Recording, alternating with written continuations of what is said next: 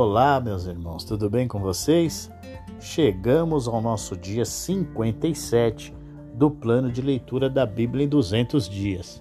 Estamos iniciando a nossa nona semana.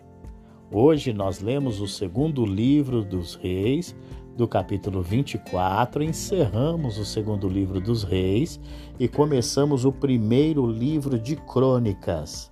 E fomos até o capítulo de número 5. O segundo livro dos Reis, no capítulo 24, fala a respeito da conquista pela Babilônia e os seus cativos. Judá agora estava sob o controle da Babilônia e pagava tributo a ela.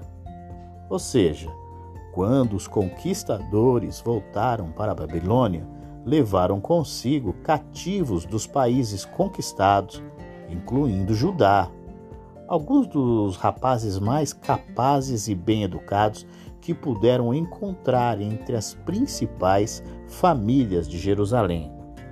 Assim, depois de três anos, Jeoaquim parou de pagar tributos, pensando que Nabucodonosor estava muito ocupado com guerras em outros lugares.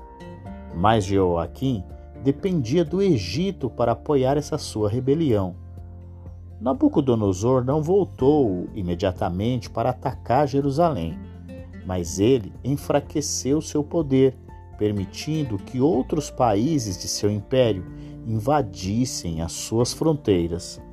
Depois de reprimir as rebeliões em outros lugares, Nabucodonosor enviou seu exército para cercar Jerusalém.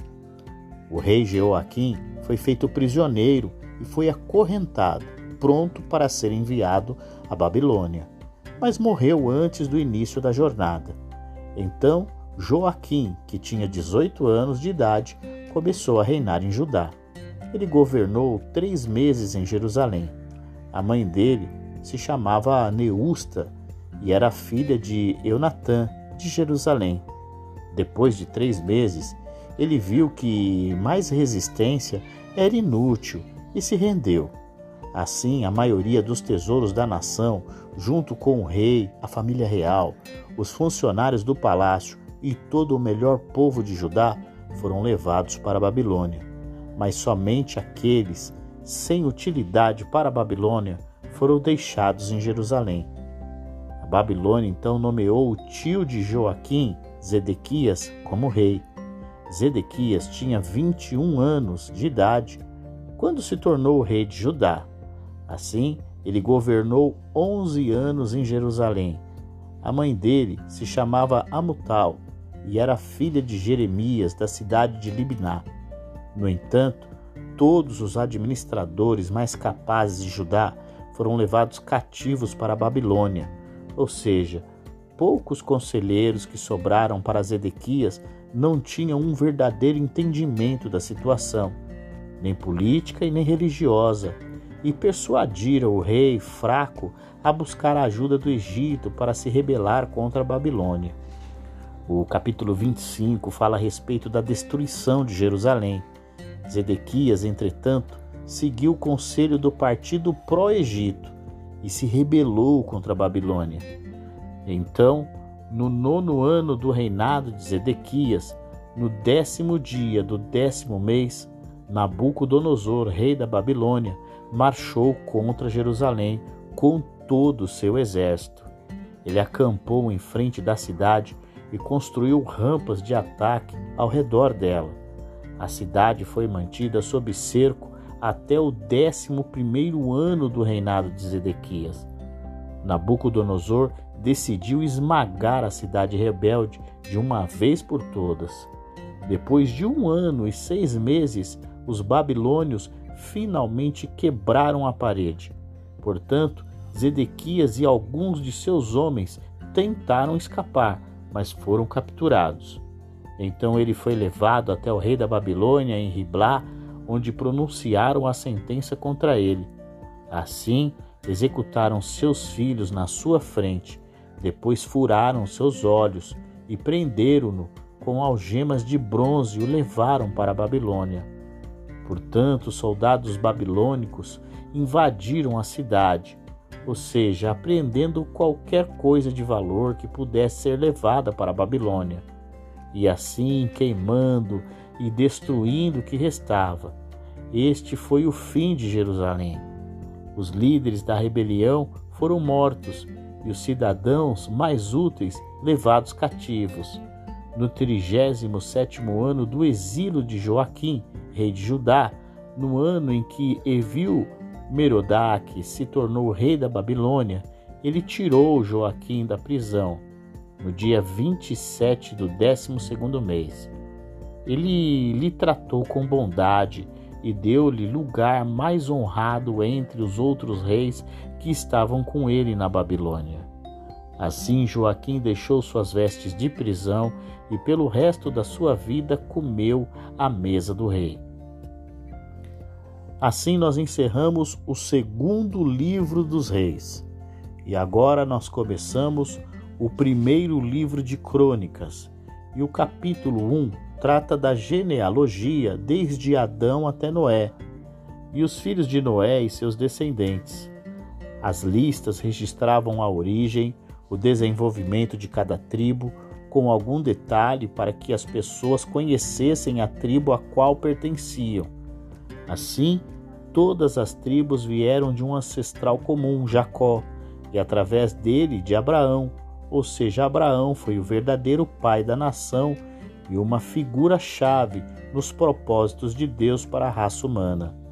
Portanto, como em muitas genealogias da Bíblia, a genealogia aqui é simplificada, ou seja, não lista o nome de cada pessoa descendente de um ancestral, mas seleciona certas pessoas e certas gerações de acordo com o propósito, apenas uma linha de descendência de Adão.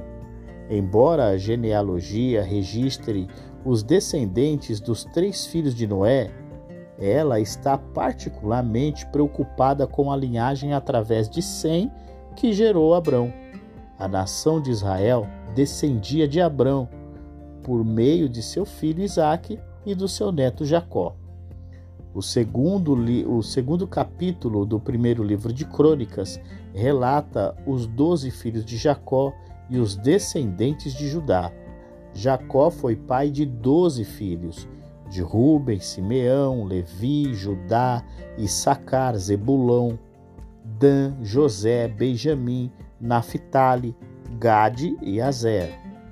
Tendo listado os filhos de Jacó, começando com um filho mais velho, Ruben, o livro imediatamente volta sua atenção para a tribo de Judá, a tribo que produziu a dinastia de Davi. Judá foi pai de cinco filhos ao todo. A sua mulher cananeia, que se chamava Batissua, lhe deu três filhos. O filho mais velho era tão mau que o Senhor Deus o matou. Tamar, a nora de Judá, lhe deu mais dois filhos. A linhagem segue até Davi.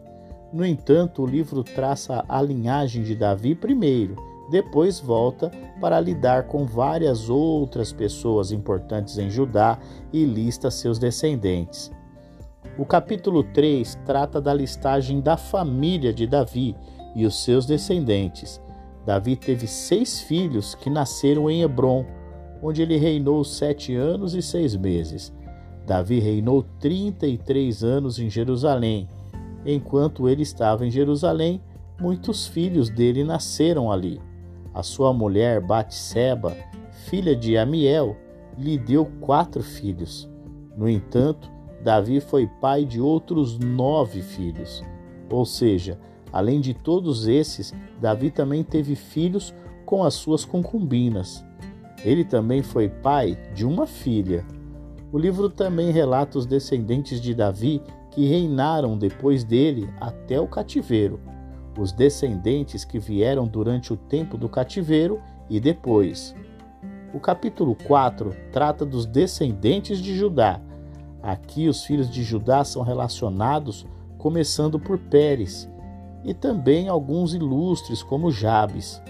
Sua mãe lhe deu este nome porque muito ela sofreu no parto. Contudo, ele se destacou dentre os seus irmãos porque buscou ao Deus de Israel e pediu a sua bênção sobre a sua vida.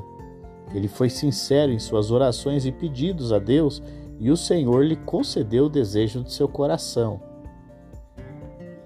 A genealogia de Simeão é a próxima, pois os simeonitas não eram muito numerosos e não tinham terras em seu nome. Eles se estabeleceram no território de Judá e a sua genealogia é, se, se atém a deles.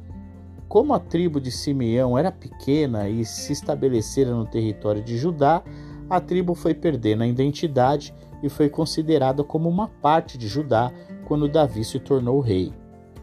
E assim nós chegamos ao nosso último capítulo de hoje, o capítulo 5 do primeiro livro de Crônicas, que relata a genealogia das tribos que ficaram do outro lado do Jordão, quando já estavam sob a liderança de Josué e prestes a entrar em Canaã. São as tribos de Ruben, de Gade e a meia tribo de Manassés.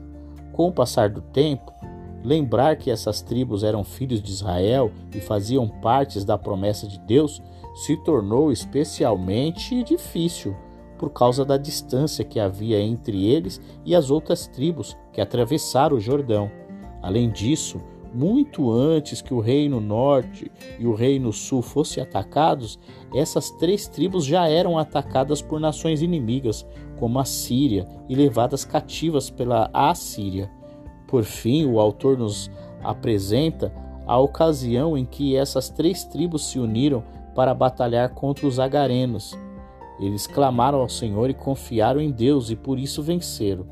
Enquanto eles permaneceram fiéis e dependentes do Senhor, ele entregou seus inimigos em suas mãos.